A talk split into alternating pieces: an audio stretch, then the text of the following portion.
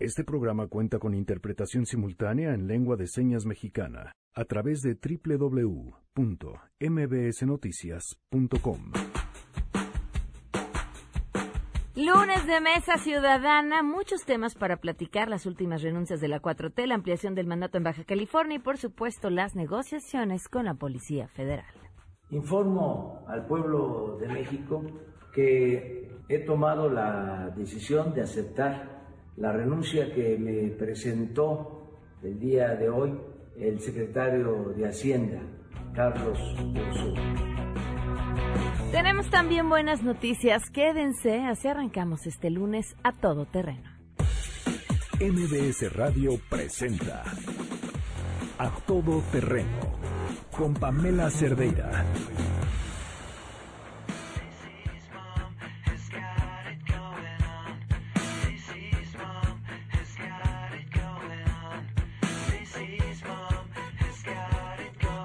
Lunes de One Hit Wonders. Luis, cuéntanos, ¿qué nos pusiste? ¿Qué tal, Pam? Este, estamos escuchando a Stacy's Mom de Ok. Fountains of Wayne. Este éxito de esta banda que de los noventas que surgió y pum desapareció. Entonces ahí esperamos sus sugerencias en Yanin eh, MB. en Arroba, igual que se las manden a Yanin. Este, Ok. a Yanin, y ya ahí se las vamos a estar poniendo. Perfecto, gracias Luis. Bye. Arroba Yanin MB.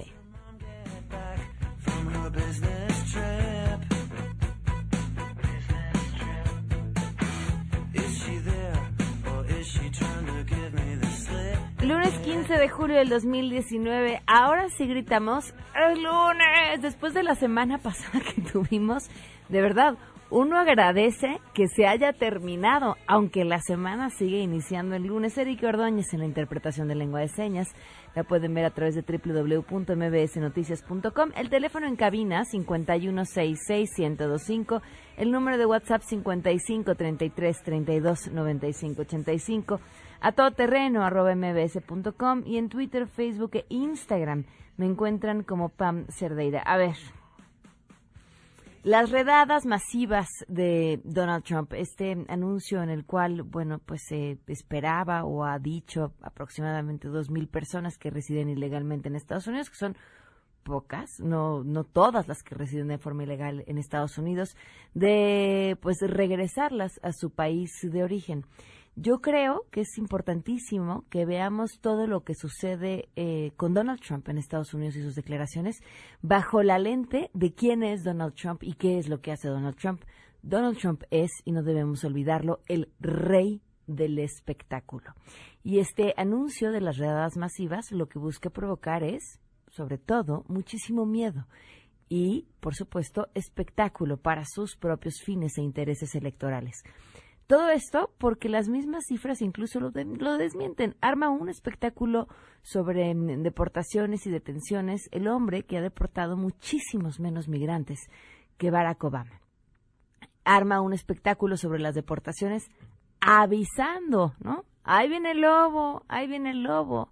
Cualquiera que tuviera las intenciones de, hacer esto, pues lo último que haría sería avisar. Y en este caso lo hace porque es en temas de comunicación y porque es políticamente rentable.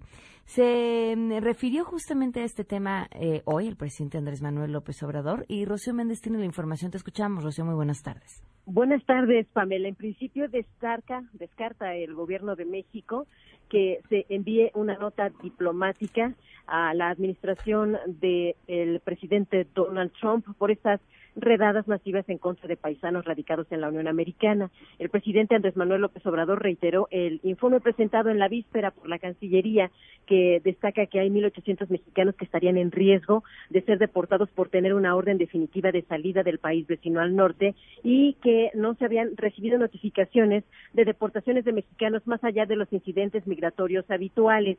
De darse casos de deportación o repatriación, este gobierno se declara listo con soluciones y alternativas para nuestros paisanos. Vamos a escuchar al presidente de la República. Hay una disminución del número de deportados o detenidos en Estados Unidos del orden del 30%. No ha habido violación de derechos humanos. Ya están trabajando 1.200 migrantes, la mitad en la frontera sur. Sobre deportados mexicanos no ha habido nada fuera de lo normal. Son 1.800 los mexicanos que están siendo juzgados en Estados Unidos. Los posibles migrantes que regresen a nuestro país y estamos pendientes Pamela, es el reporte al momento. Muchísimas gracias, Rocío. Muy buenas tardes. Buenas tardes. Por cierto, en otros temas, los invito a leer mi columna en El Economista esta semana, titulada Sobre la Sirenita y otros cuentos. Y, por supuesto, los otros cuentos están relacionados justamente con lo que fue la nota de la semana pasada, la renuncia del secretario de Hacienda. Tenemos... ¡Ay! ¡Ay, ya estás aquí! Andrómeda, ¿cómo estás? Bienvenida. Hola, muy bien. Muchas gracias, Pamela. Oye, eh, entró en vigor eh, esta nueva disposición de la jefa de gobierno que prohíbe la venta de celulares en los tanques. Así es. Y este fin de semana nos fuimos, Luis y yo, el jefe de información, a visitar este todo lo que es Eje Central, Lázaro Cárdenas, Plaza Meave, Plaza Victoria y la Plaza de la Tecnología. Dimos un pequeño recorrido. Se fueron de compras. Nos fuimos de compras este, de celulares usados. En específico queríamos saber si Roberto andaba por ahí. Y sí, efectivamente, Roberto andaba por ahí. Encontramos al menos 15, 15 establecimientos entre formales, y te digo entre comillados formales, porque parecía como que no eran tan formales, porque vendían, se supone que la medida es que no pueden vender robado, pero ellos te dicen que sí, porque están establecidos. ¿Así? ¿Ah, o sea, de sí son robados y sí los puedo vender porque están establecidos. Ellos aseveran que son usados pero no te dicen que son de Roberto. O sea, te dicen, es que nosotros al estar en locales establecidos todavía tenemos, pero lo que nos dice nuestro primer testimonio de una locataria es que ella tiene teléfonos sí usados, algunos, pero como es locataria, puede venderlos. Ella asevera también que los demás que tiene en su puesto son nuevos, pero son clones. Entonces, estos clones también son como medio dudosos porque son chinos, coreanos y a veces son armados de equipos originales y los hacen pasar como clones. Entonces, en nuestro primer testimonio vas a escuchar eso. Ahora vamos a escucharla. Ya no pueden vender ni comprar Antes tenían, por ejemplo, clientes, o sea, vendían, llegaban a vender mucho equipo robado. O, por ejemplo, que tú te dijeras, tengo este, quiero que me lo agarres a cuenta pronto, ya no. Ya es, estos son nuevos. Ella dice que esos son nuevos y bueno, obviamente te das, nos dimos cuenta que dentro de lo que es eje central ya no había, así como antes que era un expendio de teléfonos celulares, ya no había tantos. Sin embargo, hubo un testimonio que nos hizo reír muchísimo porque estaba, es un coche, una Caribe, estaba digamos que entre Bolívar y Eje Central estaba instalado, eran tres chicos aproximadamente como de unos 25, 26 años y dos señoras, y ellos sí tenían su puesto de equipos robados, a todo lo que da, ¿no? Cuando les preguntamos que si esto no les afectaba la nueva medida este, implementada por el gobierno capitalino, ellos dijeron que iban a aguantar iban a aguantar hasta que se acabaran todos sus equipos y que ellos estaban ahí de lunes a sábado sin ningún problema, sin, sin ningún temor de Dios, literal, este tenían equipos, te estoy hablando de que oscilaban entre los 3.800, un iPhone 7 Plus, iPhone 7 en 3.300. Entonces, ellos estaban ahí instalados y que hasta que se acabara la mercancía y pasara lo que pasara, ellos iban a resistir. Palabras textuales de este vendedor. Y posteriormente, bueno, pues fuimos a Plaza Victoria, que es la mata, así nos lo hizo saber este uno de los policías, más adelante vas a escuchar el testimonio, es la mata de los celulares. Entonces, Plaza Victoria y Plaza Meave es donde más prolifera la venta de celulares robados. Y ahí encontramos a un chico que, igual que la señora, él sí vendía equipos usados, pero aseveraba que al ser un lugar establecido, pues podía venderlos. Sin problema alguno, escuchas el testimonio y ahí te percatas de ello. Es que ya los quitaron a la mayoría. Ah, sí. Solamente son los que, bueno, somos los que vendemos. Uh, tengo nuevos, tengo de uso, pero uh, el J6 sí lo tengo de uso. A10 tengo nuevos. Ajá. Pero todos son originales, todos llevan garantía. Aquí no te expones a nada. sí, claro. Lo checamos. Si quieres hacer cambios, te tomamos a cuenta el que tengas. No pagas nada por adelantado. Él asevera que al no pagar nada por adelantado, pues te está dando esta situación de como confianza, ¿no? Tú como cliente, incluso amablemente nos dio una tarjeta, ellos están ubicados en Plaza Victoria. pero, no le hagas publicidad. Sí, ellos están ahí ubicados en Plaza Victoria y sí, o sea, su, su tono fue muy amable, ¿no? Después, al cruzar la calle, enfrente está Plaza Meave y ahí sí nos tocó así como un poco de de miedo debo, debo decirte que sí nos dio un poco freak, porque te acercas y sí se dan cuenta como que algo no les cuadró, ya de pronto estábamos hablando con uno, pero ya teníamos al otro atrás. Ok. Entonces, él, estas dos personas sí venden celulares robados. Pero la modalidad que ahora están implementando es que los venden en rejas. O sea, en estas rejas como no sé si tú has tenido la oportunidad de ir al centro y entonces todo lo ponen enrejado, así como que para rápido recoger. Claro. Ah, bueno, pues esa es la modalidad que ahora están implementando.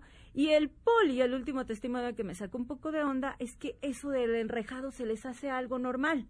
Pero el enrejado tiene este, celulares robados, pero el policía dice que eso está bien, que sí tienen permiso. De hecho, ahora que escuches el testimonio, pues sí se me hizo un poco extraño este que eso de los enrejados sea normal, pero estos enrejados están frente, frente, frente a Plaza Victoria, todo lo que es Plaza Meave encuentras estos enrejados este, cuando nosotros íbamos pasando, aparentemente había pasado el operativo y sí recogieron. Pero este policía que te, del que traemos el testimonio no es policía del que está en los operativos, es un policía que resguarda las inmediaciones, exactamente, y que resguarda las inmediaciones de Plaza Meave. Hubo uno, el primero que entrevistamos, que no, no colocamos el testimonio, porque es muy larga la entrevista, pero a grandes rasgos nos dice que él nos puede recomendar en la Plaza de la Tecnología con quién podemos ir.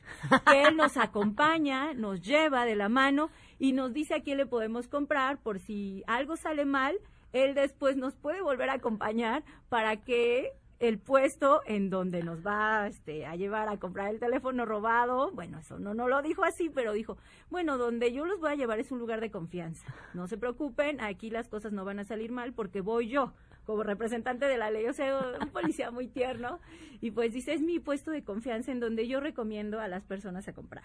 Pero el último testimonio, que es el del policía, él nos dice que no compremos nada. Ya lo podrás escuchar por qué. La verdad me recomienda que compren aquí. ¿Aquí no? No, porque todos son chinos, luego no sirven. Y cuando usted regresa a reclamar ya no le quieren devolver ni su dinero. Y se pone al brinco, ya le quitan el celular que le dio. Ah. Sí, lo que le digo, lo que, ¿no? Sí. No, si quiere arriesgar, pues adelante. Que sí va a haber originales, pero es pues, cosas que no se van a vender. Sí, claro. Van a dar unos clones. Sí. Hace rato una señora compró una televisión. Igual me preguntó así. Así como nosotros. Ajá. Yo si voy a comprar, bueno, pues voy a comprar. Regresó y era puro cascado en la televisión. No, eh. Yo, la verdad, yo no. Dijo, es que puede le comprar. No, yo, yo, se lo dije, señora, lo que es, ¿no? Usted se aferró, se portó groseramente y no le va a apoyar en eso. Hay más compañeros llegan a ver si quieren ir. Y su televisión le costó 3 mil pesos. Luego se puede entrar a las tiendas de aquí, igual es lo mismo. Es una tienda de Telcel dentro y no, te ven usar en caja. Pero al final de cuentas no se los venden. Usted se pone al brinco, otra cosa que pasa, les pegan a ustedes. Porque vemos, cuando estaba ese, los celulares aquí, tuve muchos roces con la gente. Poli es que me robaron, poli es que me pegaron, poli es lo mismo. Y todos llegamos, igual llegamos a la gravedad que también se agarramos golpes con ellos. Sí, bueno. Pues es, es como esto nos dibuja perfectamente en algo tan básico como el celular y que tanto ha crecido su robo, el ambiente de ilegalidad en el que nos movemos todo el tiempo. Sí, así es, o sea, es una situación muy complicada porque pues a nuestro paso sí te das cuenta que muchas personas van a buscar un teléfono este, celular con ciertas características, queremos uno premium y lo queremos al menor precio y por eso se presta esta inseguridad. Yo hace un par de años debo confesar que sí fui víctima de esta situación. Afortunadamente mi equipo sí era funcional. Fui porque yo estaba trabajando en la Semarnat y se me perdió un equipo que era de ahí. Entonces fui ahí con Roberto, me salió Don Baratón, me costó, es que costaba 11 mil pesos el equipo nuevo y yo no tenía 11 mil pesos en mi poder para comprarlo. Entonces, ¿qué fue lo que hice? Fui con un amigo mío y compramos un teléfono de las mismas características, este, usado, porque ya no, ya me lo iban a cambiar, entonces no tenía caso que yo ni siquiera era mío. Es que ese es el problema. Nos vamos todos con el bueno, pero es que no me alcanza. Pero bueno, es que es usado, no me dijeron que fuera robado, este, yo lo tengo que pagar y eso hace que el siguiente pues también te lo vayan a robar, el siguiente. Y así. Así y es va. una cadenita sin fin.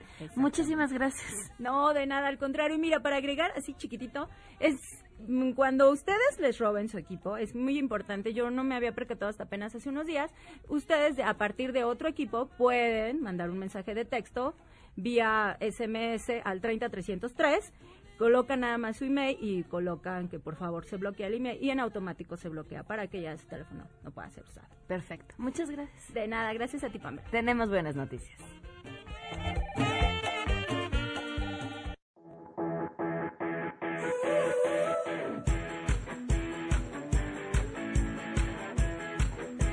Nos acompaña Isaura Lara, egresada de Ingeniería Biomédica del Instituto Te- de Tecnología de Tijuana. Gracias por estar aquí, eh, Isaura, gracias por acompañarnos. Buenas tardes. Buenas tardes, muchas gracias por la invitación. A ver, Usa- Isaura, cuéntame, ¿qué fue lo que desarrollaron? Bueno, nosotros eh, tenemos una fundación donde creamos dispositivos para ayudar a personas con discapacidad severa, por ejemplo, con cuadriplegia, para utilizar la computadora, tablet, smartphone, ya sea con el movimiento de la boca, la barbilla, si solo mueven un dedo, si solo emiten un sonido, lo que sea que ellos pueden hacer, nosotros creamos la adaptación necesaria para que usen estos equipos. ¿Y su último desarrollo en qué consiste? Pues tenemos varios. Tenemos uno que funciona a través de los movimientos de la boca, que fue hecho para un niño con cuadriplegia que se llama Gabriel. Otro que funciona con la barbilla, que es para un niño que se llama Eric. Ahorita estamos trabajando en un dispositivo que es para un niño que únicamente mueve un dedo. Ok. Y, y, es- y vamos a implementar el software que usaba Stephen Hawking, el científico que, su, bueno, ut- utilizaba un equipo para comunicarse. Eh, ese, ese software, eh, Intel lo puso como so- software libre. Ok. Y combinándolo con el dispositivo que vamos a hacer para ese niño, va a poder usar toda la computadora con el movimiento únicamente de un solo dedo. ¿Cuándo va a estar listo ese dispositivo y lo va a poder estrenar ese niño? Eh, es posiblemente dentro de un mes. Ok, oye, nos comparten la información, sería increíble poder conocer de cerca la reacción, qué es lo que va a hacer este niño con esta computadora y por supuesto los resultados de todo lo que están haciendo.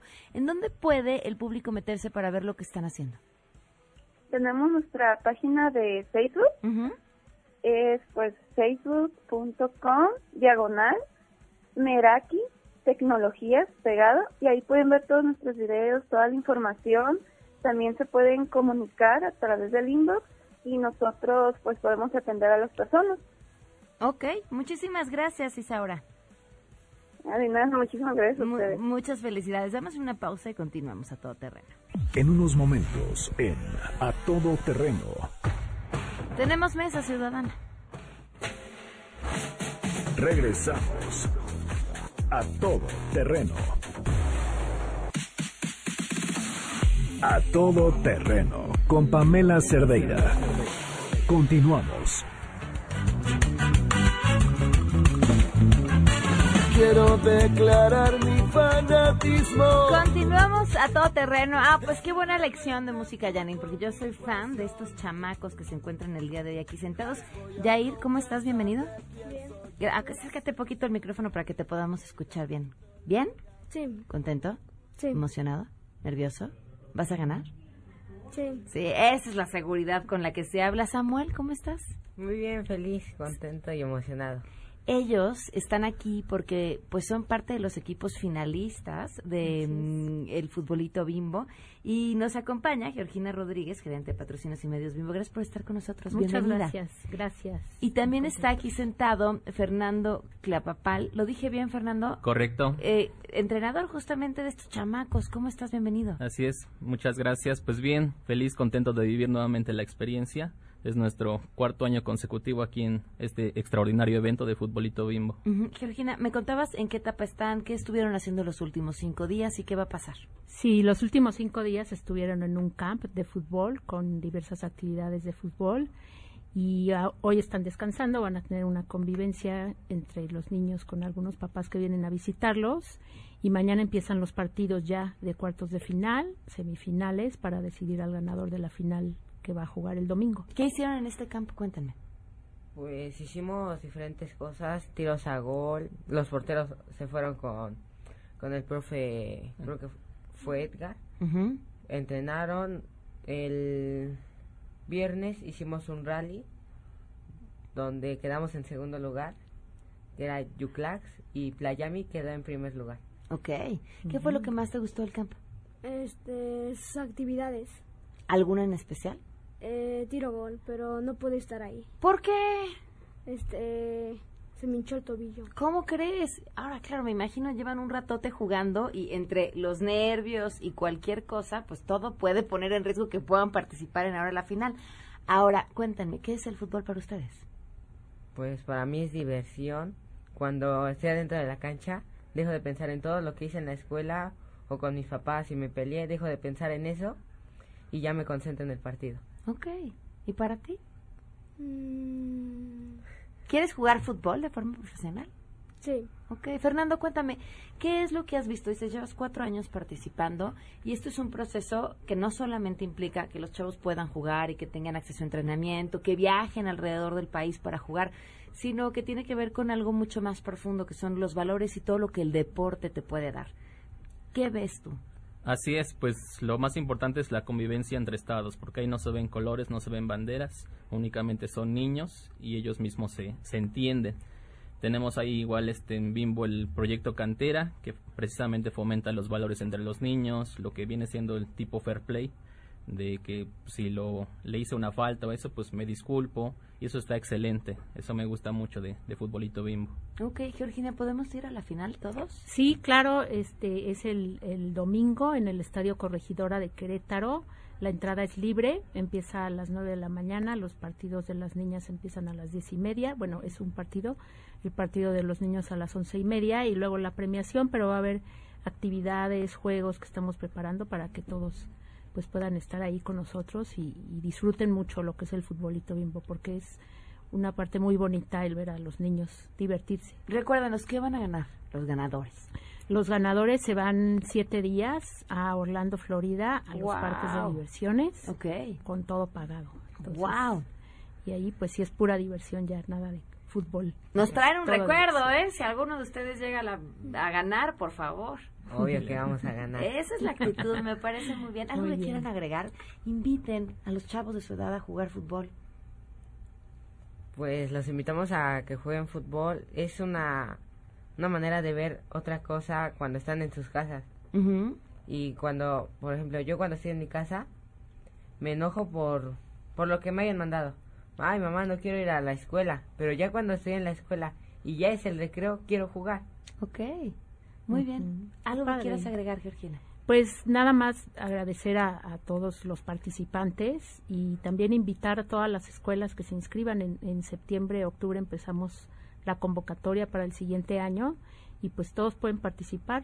Son niños de 10 a 12 años, pero fuera de, de eso y el promedio que tienen que tener de 8, cualquier escuela pública y privada es un torneo gratuito, entonces pues cualquier escuela se puede inscribir. ¿En dónde encuentran la información para En inscribirse? la página de futbolitobimbo.com.mx o en el fanpage también nos pueden mandar un, un mensaje, es Futbolito Bimbo Oficial. ¿Tienen un máximo del eh, número de escuelas que se puedan inscribir? No, no. Wow, de ok. Todas las que quieran inscribirse son bienvenidas. Y miren, nosotros que ya hemos tenido oportunidad de verlos, porque han estado aquí desde la semana pasada, estuvieron el viernes algunas niñas que no venían a entrevista con nosotros, pero las trajimos a la cabina, eh, se ven felices y, Sí. y qué padre porque es un regalo sin duda para toda la vida. Mucho éxito, Así chavos. es. Gracias. Muchísimas gracias. gracias, por acompañarnos, Fernando. gracias a también. ustedes. Vamos a una pausa y volvemos.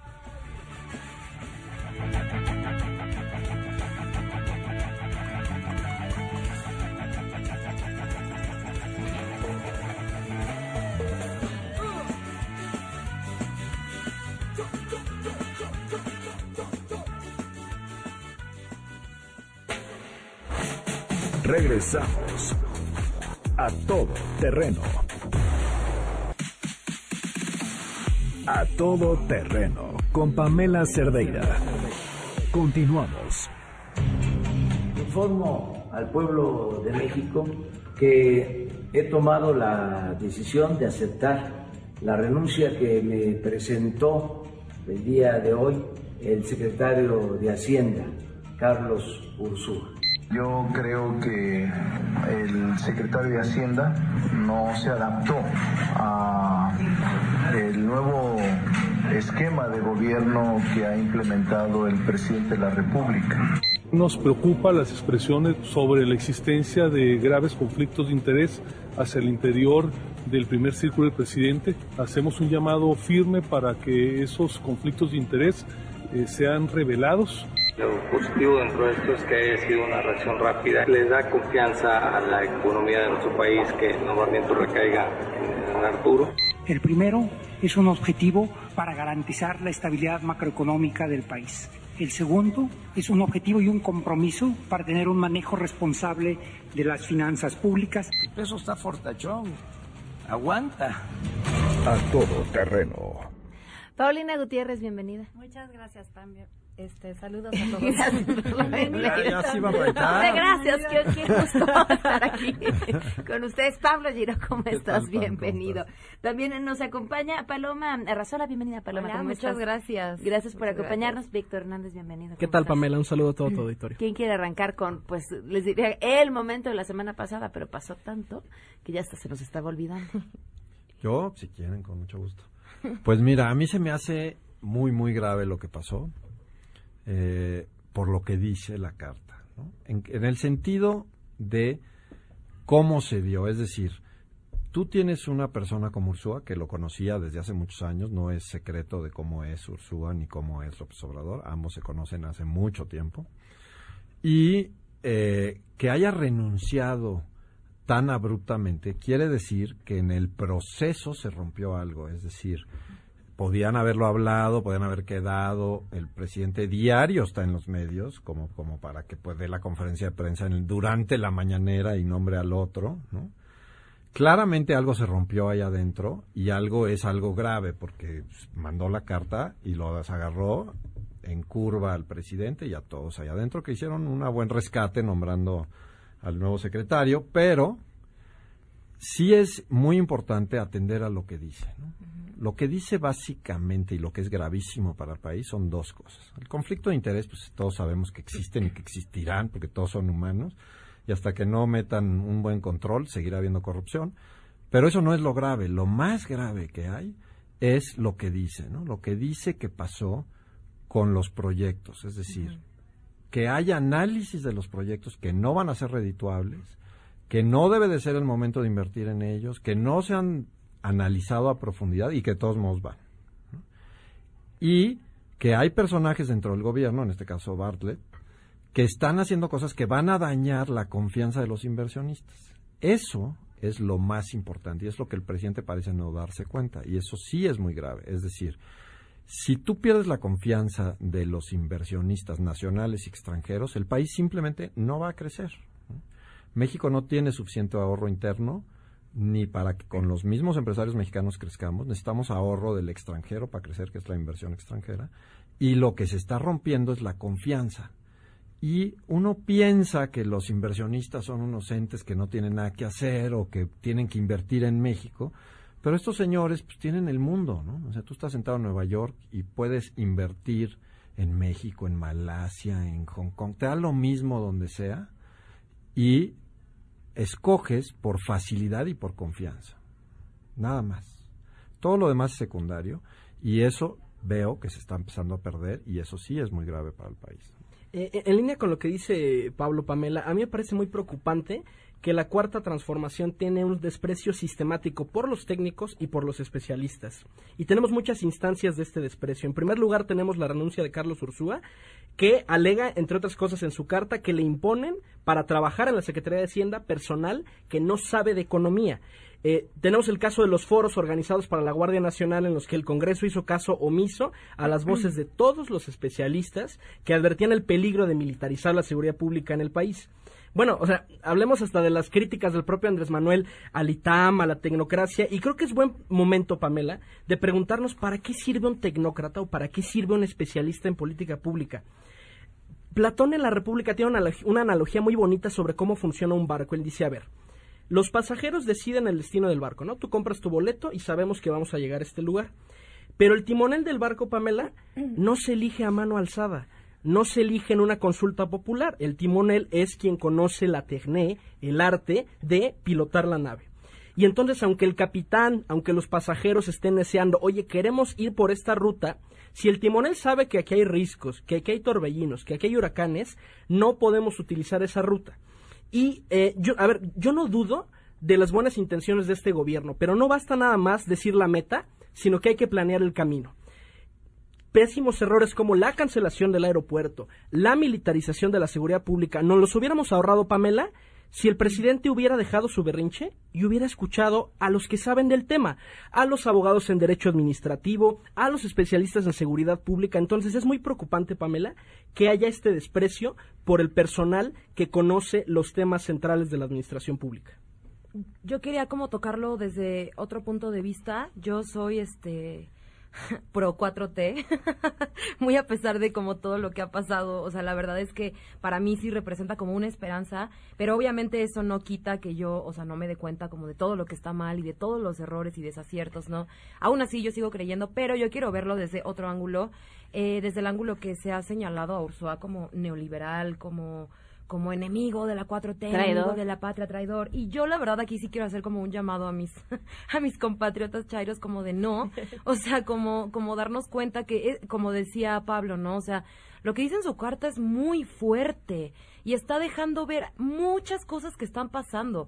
Yo insisto en que apenas van seis, siete meses, no sé, no sé cuánto ya. Mucha gente lo dice como para como para retractarse como de tranquilos, va muy poquito tiempo, todo va a cambiar.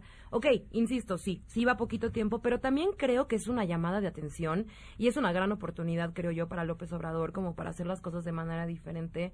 O sea, creo que se podría echar a la bolsa a sus detractores y a sus enemigos eh, actuando diferente. Y la verdad es que no que, no se está haciendo. Incluso personajes adentro de la 4T o sea yo escuché una un videíto donde alguien decía que se subió que Ursula se subió un ladrillo y se mareó.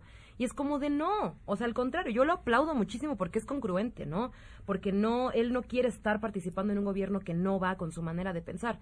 Y lo que decía, creo que es muy grave, creo que todos deberíamos de salir como de nuestra burbuja en donde todo es perfecto y todo lo que dice el presidente está bien, porque la realidad es que no. Creo que eso nos está haciendo muchísimo daño, como aplaudir todo.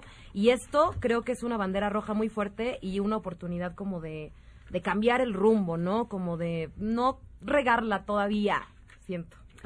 Eh, yo, un poco siguiendo la línea de Paloma, a mí me parece que la salida de Ursúa, más allá que el conflicto de interés, más allá que eh, se están haciendo las cosas sin un eh, diagnóstico debido, ¿no? Es con la entrevista que después salió en proceso, donde Ursúa dice que el mayor problema del, de este gobierno es el voluntarismo.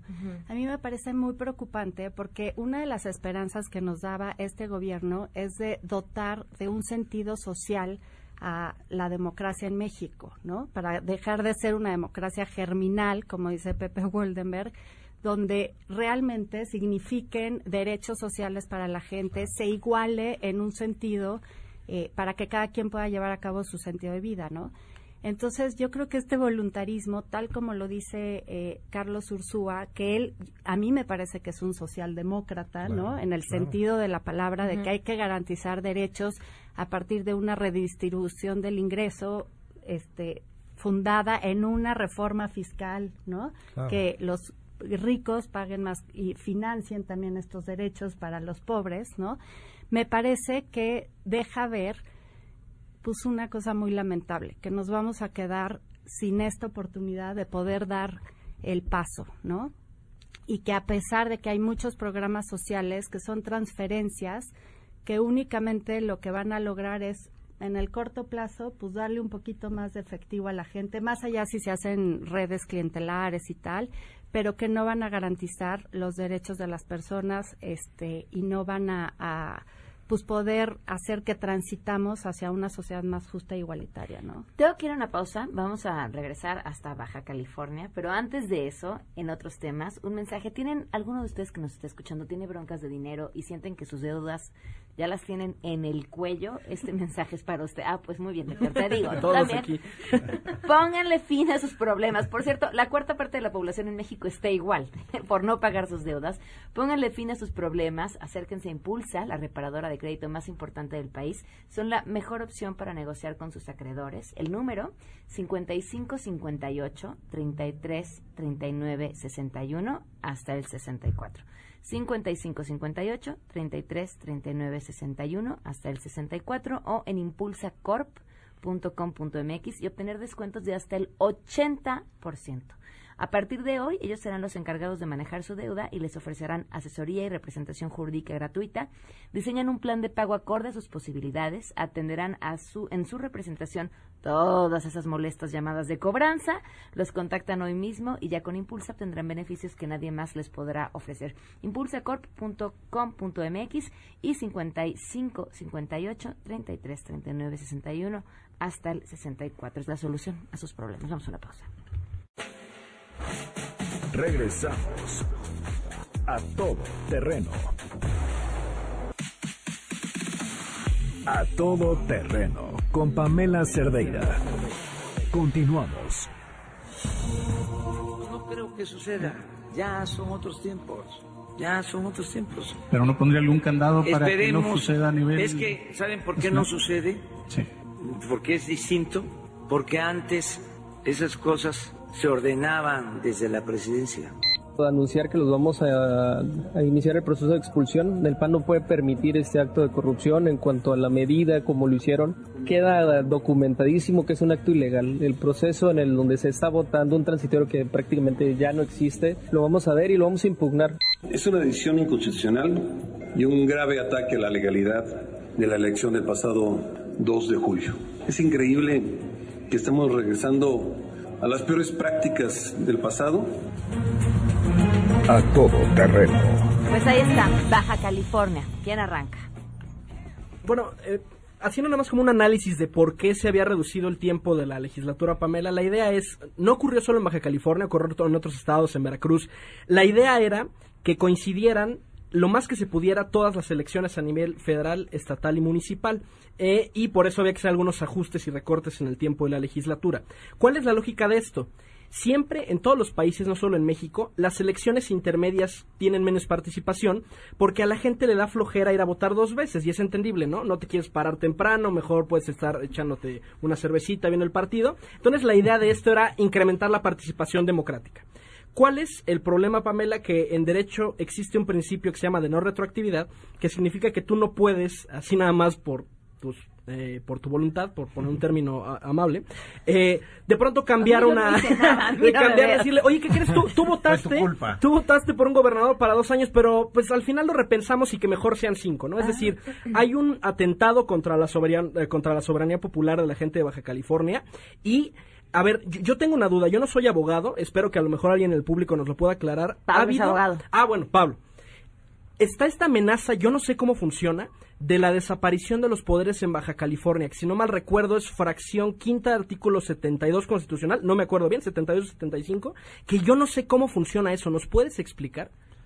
Pues mira, para que haya desaparición de poderes, tiene que haber un acto, digamos, en contra de cosas graves y es un acto político, es decir, el Congreso tiene, el Senado creo que es de hecho, ¿no? Es correcto, sí, el Senado. Eh, tiene que, por supermayoría, autorizar la desaparición de poderes. Ajá. Nunca se ha aplicado. De hecho, nosotros cuando hablábamos de la seguridad sin guerra, el, el tema era el reglamento, el artículo 29 de suspensión de garantías y la desaparición de poderes, en el sentido de si tú tienes, por ejemplo, un gobernador como el de Nayarit, que todos sabíamos que era parte del crimen organizado, le pudieras desaparecer poderes. Nunca se animaron porque políticamente es una cosa muy grave. Sí, claro. ¿no? Es decir, se puede usar de manera política para quitar a tu enemigo de un puesto de elección popular. Entonces, yo no creo que lleguen a eso, espero que no lleguen a eso, espero que se vayan por otro camino, porque sí, claro, porque también sientes un precedente. De hecho, el precedente que están sentando es un precedente nocivo porque este país ha, ha sufrido durante siglos, no desde ahorita, durante siglos, el que todo mundo se quiere quedar. Se peleó una revolución en cuyo lema era la no reelección justamente porque era abusado. Ni el priismo, que, hizo su dictadura ahí cíclica, se atrevió nunca a cambiarlo precisamente por el precedente que eso hace. ¿Y por qué es grave? ¿Por qué es grave la no reelección? Es grave por varios factores. El principal es que cuando tú tienes grupos políticos que se están peleando el poder, o sea, todos en, adentro de los gobiernos y la oposición quieren el poder, ¿no? Y son grupos reales y son grupos que tienen seguidores y son grupos que tienen algunos fuerza, etcétera. Si tú no les das una avenida democrática para seguir adelante, acabas en una guerra civil, ¿no? Entonces, al final del día, el principio de no reelección es un principio de paz para el país. Es muy grave lo que pasó allá porque se ve como un intento. ¿no? El gobierno de la Cuarta Transformación ha hecho muchos intentos y sigue haciendo con la- el, el intento ahora del INE de cambiar las leyes para ellos controlar al INE y poder hacer este tipo de cosas. Son intentos de quedarse y de controlar todo el poder para quedar, perpetuarse en el poder. Lo han hecho desde que entraron hace seis meses de antes constantemente no han fructificado por no han fructificado No les ha salido. ¿eh? por el pro- porque ha habido oposición dentro del Senado pero esto es una manera de pasar sin que pase por el Congreso de la Unión que es muy grave Pau, brevemente. Mira, rapidísimo, yo creo que es muy grave porque además se violaron una sentencia en firme del Tribunal Electoral en mayo que dijo que no podía ser, que iba a ser un periodo por, por dos años. En segundo lugar, los criterios que ha establecido la Corte de que cualquier eh, ampliación de mandato tiene que ser previo a la elección, Sí, como ya dijo eh, Pablo. Y el tercero es que la Constitución ordena que cualquier eh, reforma electoral que afecte los comicios tiene que hacerse previo, 90 días este, previos, ¿no? y pero además tiene que entrar en vigor mucho después. No Y puede tiene ser que para la legislatura o los que están en Y- el poder en ese momento. Y aquí algo que me preocupa muchísimo es la reacción de eh, Jade Kolpolevsky, ¿no? Que es absurda, ni la voy a mencionar, no lo voy a hacer publicidad, pero me preocupa mucho también la reacción del presidente. Si el presidente fuera un demócrata y estuviera comprometido con el orden constitucional, le hubiera ordenado a su consejero jurídico a meter Claro. de inmediato una acción de inconstitucionalidad. Claro. Nada de que a mí solo no me... Si me hubieran preguntado, yo no hubiera Yo estado le hubiera dicho que no. Palo. Eh, bueno, eh, aquí voy a poner un poquito más radical. Nos quedó un minuto. Ok, rapidísimo. Solo creo que no creo sinceramente que esto sea como el parteaguas para que AMLO se relija y AMLO sea como un dictador que quede toda la vida. O sea, yo lo veo así. Yo lo que rescato de esto es que sí, la clase podrida está política, como, perdón, está, la clase También. política está podrida, como lo decíamos ahorita. Se nota que está podrida y tiene que regenerarse desde cero y la verdad es que la mayoría cuando llegan al poder te pudres, el poder pudre, pero yo sinceramente no creo que vayamos a una, a una dictadura en la que AMLO se va a reelegir. Eh, eh, voy a defender la 4T porque va con mis principios, pero ya. Eso es todo. no se nos olvide, Pamela, sigue el problema en Policía Federal. Todo pasó la semana pasada. Ah, toda la semana pasada. Sigue Paloma, problema. ¿quieres Sigue mandar saludos? Porque ya me tengo Ay, despedir. mis saludos a mis amigos de la doble vida, Ivonne, Shuki y Dani. Muchas gracias por escucharme. Eso. Eh, gracias. Oigan, ya para irnos nada más. Llegó el verano. Si no van a salir de vacaciones con un clic y un gran internet, pueden ir a explorar el mundo sin salir de su hogar. Y además, si van a viajar y tienen experiencias que compartir para subir todas sus historias en instantes, Axtel Extremo. 35 megas por 449 pesos al mes. ¿Qué esperan? Eligiendo Axtel Extremo y contratando en axtel.mx. Se quedan en mesa para todos.